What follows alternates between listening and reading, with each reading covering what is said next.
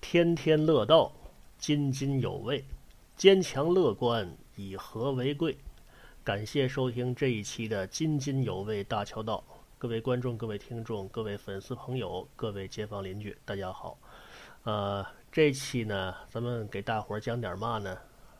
呃，讲一讲诗歌。二宝啊，你想听嘛故事？你给我讲个诗歌的吧。我给你讲个诗歌的啊。我给你讲个嘛诗地的吧。我给你讲个诗歌。时间飞转呢，岁月如梭，青春易老啊，韶华易逝啊。一天一天又一天，二八的佳人儿就白了鬓边啊。这诗歌呢，在唐朝啊，一般啊都是这个那种叫嘛呢，性情中人啊，写小闺女的啊。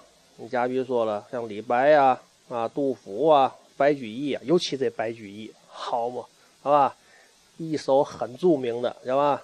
这个，嗯，犹抱琵琶半遮面啊。有学问的人想想，还是在哪写的啊？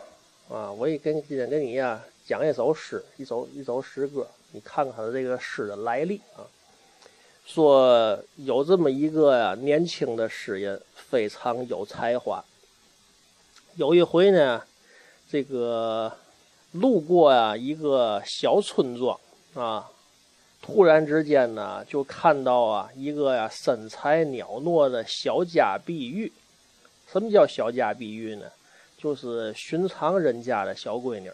啊，身材袅娜的小家碧玉在那一站，这个诗人呢，哎呀，想过去搭搭讪，说两句话的，但是呢，由于啊这个脸皮薄啊，脸皮薄够不着嘛，对吧？哎，就错过了。可是回到家呢，呃，怎么着也忘不了啊这个倩影，就说那个女孩子的这个印象呢，在自个儿的脑海当中呢挥之不去。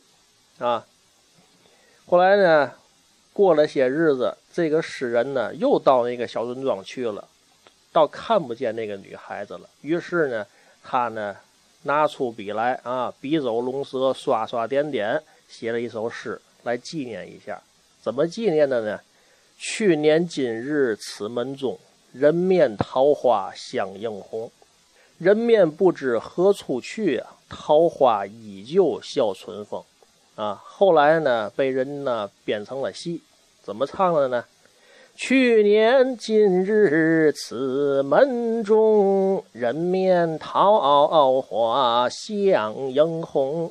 人面不知何处去呀，桃花依旧啊笑春风。就这么唱，这首诗记住了，记住了啊。啊，下回问你啊，这首诗是唐朝的崔护写的，记住了啊。